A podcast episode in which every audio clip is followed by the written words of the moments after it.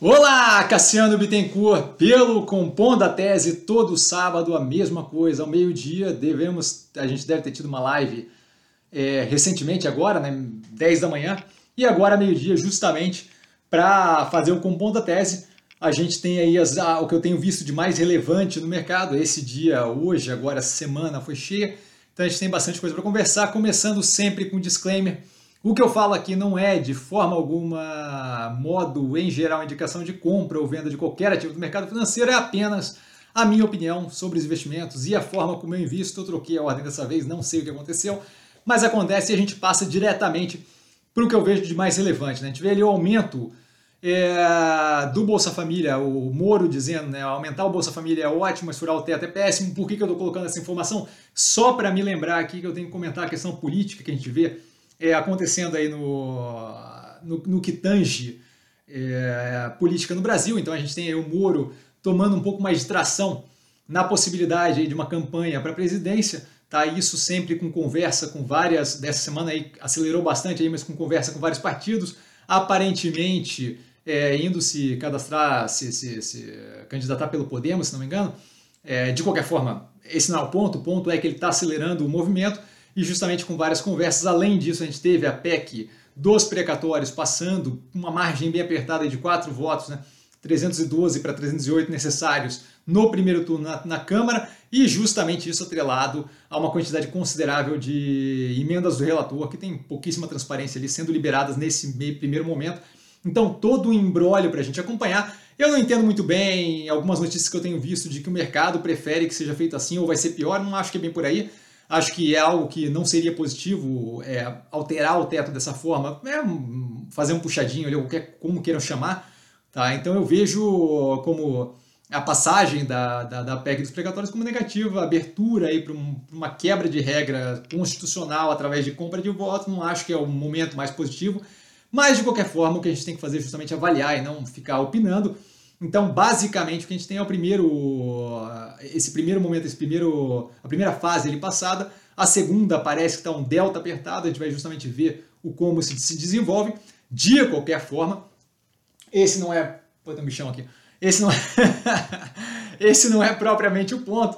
Tá? O ponto é justamente a questão de que é algo para a gente acompanhar que pode sim afetar é, a bolsa no curto prazo e médio e longo prazo não acho que é a coisa mais preocupante do mundo, mas é um ponto negativo ali se passar essa PEC. A gente tem bastante coisa para desenvolver. No Senado parece que também está bem embrulhado.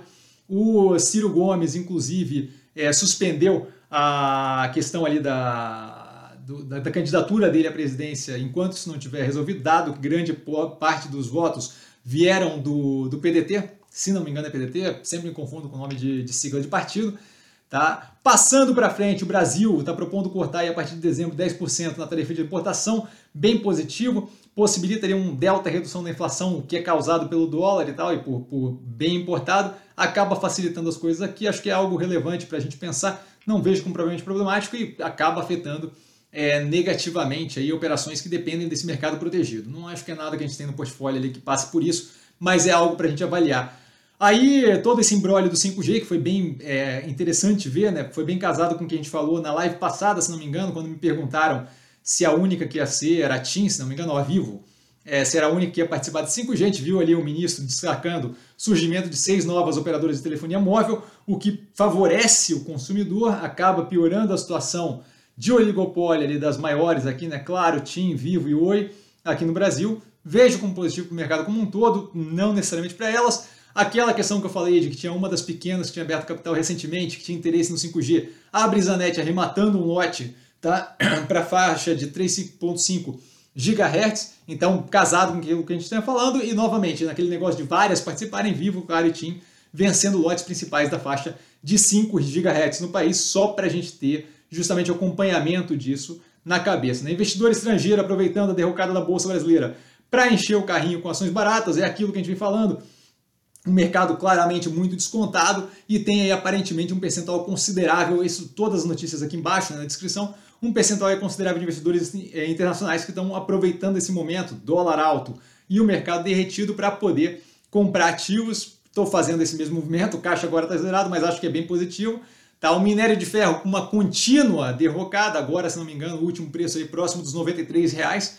Tá? Então, novamente, a continuidade daquela retirada de estímulo fiscal que acaba afetando negativamente é, o preço desse tipo de commodity, que é usado para várias coisas, incluindo construção civil, é, produção de bens duráveis e por aí vai. Tá? Então, muito casado com o que a gente vem falando no canal.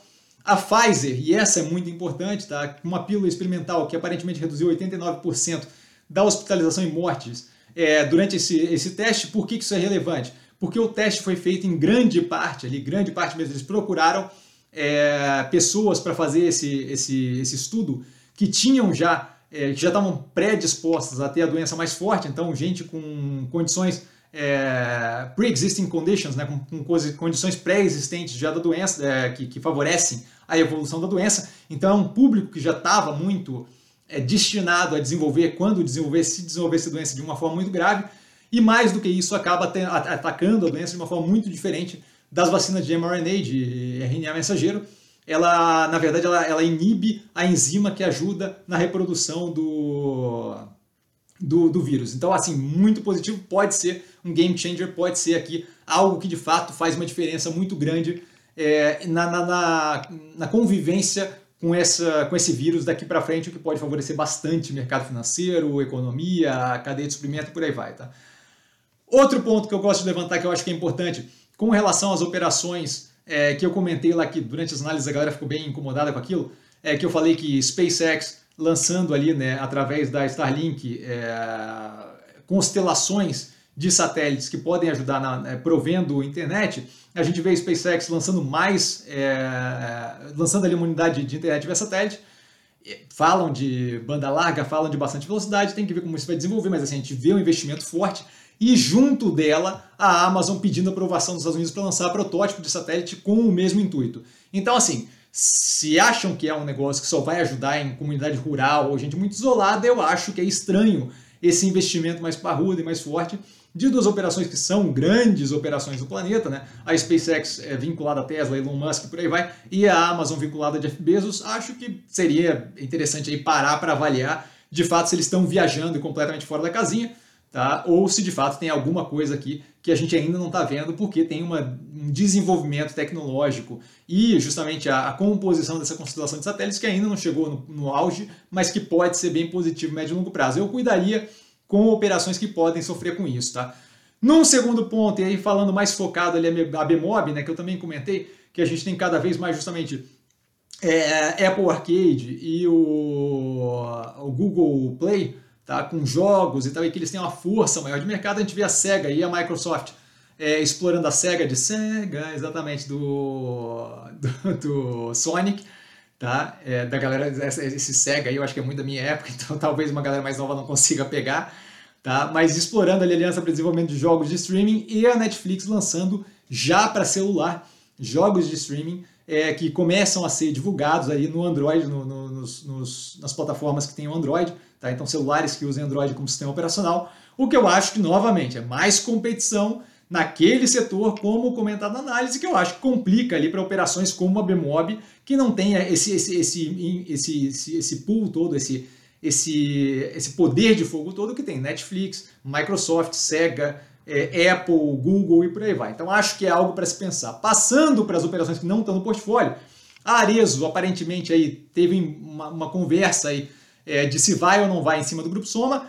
Na minha visão, para voltar para a operação da Arezo, nos preços que estão, não tem interesse, mas para voltar para a operação da Arezo, isso, isso é negativo.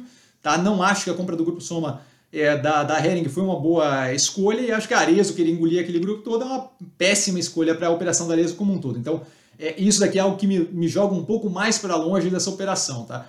O Next, que é um banco que a gente acompanha, né, digital do Bradesco ali, que a gente acompanha há bastante tempo, começando a operação do próprio marketplace, é uma evolução que eu vejo como bem interessante, a gente sempre vem falando, justamente para exemplificar a briga dos grandes bancos com o fintech, e aqui a gente vê uma evolução bem positiva de uma operação bem interessante, é, vinculada a um banco de grande porte, então mostrando ali a capacidade de lidar com esse é, meio com, com, esse, com esse uh, setor um pouco mais embaralhado, um pouco mais complicado e ainda assim conseguindo ter uma operação de destaque, mais do que isso, aquilo ali é comentado eventualmente que eles podem vir a fazer um spin-off, então pode vir a ser uma fintech jogada a mercado, que a gente pode vir a poder negociar, Deus do céu, vários podes, mas que a gente pode vir a negociar eventualmente na bolsa, tá? O CAD multando em 247 milhões a Rumo. E aí, por que, que eu comento essa multa? Porque aparentemente virou a temporada da multa, porque foi B3, foi Rumo e tiveram mais algumas outras multas recentemente.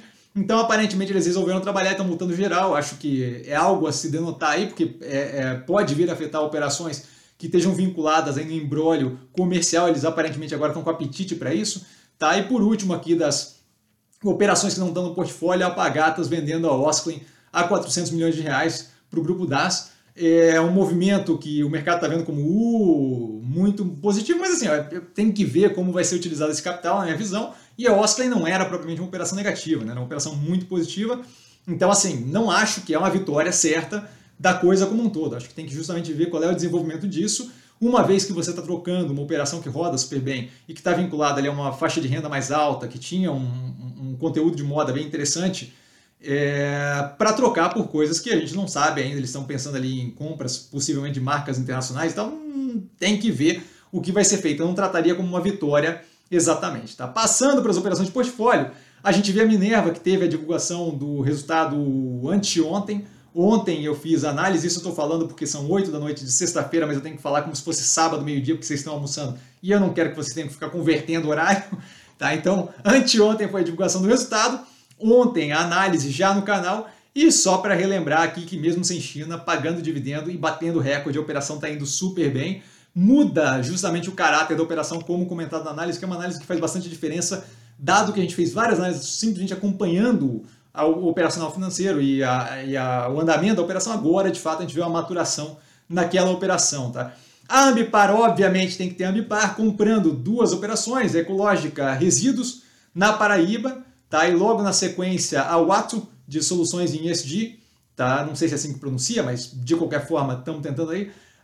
Basicamente, eles têm um lugar marcado aqui no Compondo da Tese, porque quase toda semana tem compra, então só mais é, algumas operações para compor aquele, e aí novamente eu dei a palavra, mas aquele ecossistema que eles estão construindo deve ter um efeito muito positivo. Quando a gente vê aquilo ali entrando e causando sinergia entre as partes operacionais, deve ser bem positivo. Tá? O Burger King desfazendo o acordo da compra da Domino's logo no começo da semana, foi comentado. É, não vejo como negativo, acho que é uma decisão de, de adiar aquilo ali, dado a queda considerável no preço do ativo. A gente viu hoje uma reação muito agressiva do preço, justamente quando libera o resultado, casado com aquilo que a gente vem falando. Volta da economia presencial deve claramente beneficiar operações como o Burger King, Guararapes e por aí vai. Então não vejo propriamente como algo a, a, a se avaliar como negativo.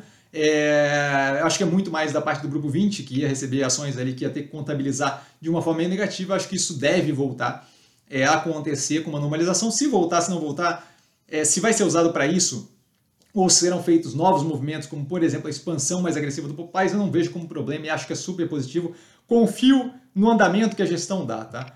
O Iguatemi e Gereissati antecipando a conversão para nova Iguatemi, justamente aquela junção que eu comento no segundo trimestre de 2021, se não me engano, na análise no canal, onde junta-se as operações Gereissati, que era uma das, que era controladora, né, é, do Iguatemi, com o Iguatemi, e aí a gente passa a ter ali negociação por units, o que possibilita um maior, uma maior captação sem perda de controle do grupo, que é o que eu quero, porque não é um negócio trivial de fazer gestão, eu quero aquele grupo de controle justamente ali, a Cris, que é a CEO agora, tá? Então acho que é muito, muito positivo, e é um andamento no direcionamento de um possível crescimento mais agressivo da operação. Por último, das operações de portfólio, a Engie acreditando aí que pode haver é, a possibilidade de fusão e aquisição no futuro próximo, que é justamente um andamento interessante para ver o quanto, para onde eles vão expandir aquele portfólio. A operação veio com um resultado bem positivo.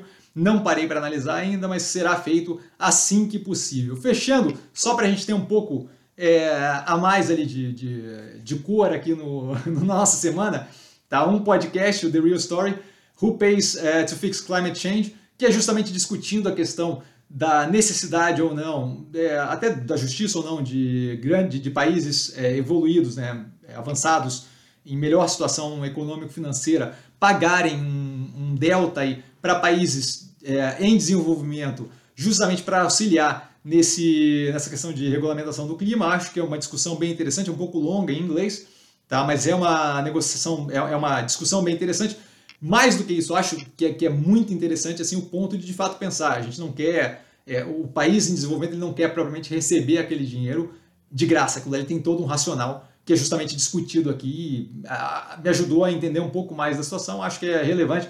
E por último, Las Patronas, tá? que é uma série da Vice que comenta justamente a presença feminina, e aí se é positivo ou negativo são outros 500, mas eu acho que é no mínimo curioso a presença feminina é, em cartéis é, de tráfico internacional e por aí vai. Então, assim, acho que tem ali uns personagens bem interessantes. E eu achei bem relevante. Esse não é podcast, é um site que eles têm bem bonitinho, com desenho, com fotinho. Eu achei bem, bem, bem interessante.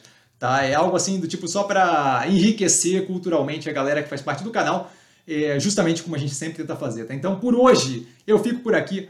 Vale lembrar que quem aprende a pensar bolsa opera como um mero detalhe. Eu estou sempre no Instagram, arroba investir com sim. Opa! Não trago a pessoa amada, mas estou sempre lá tirando dúvida.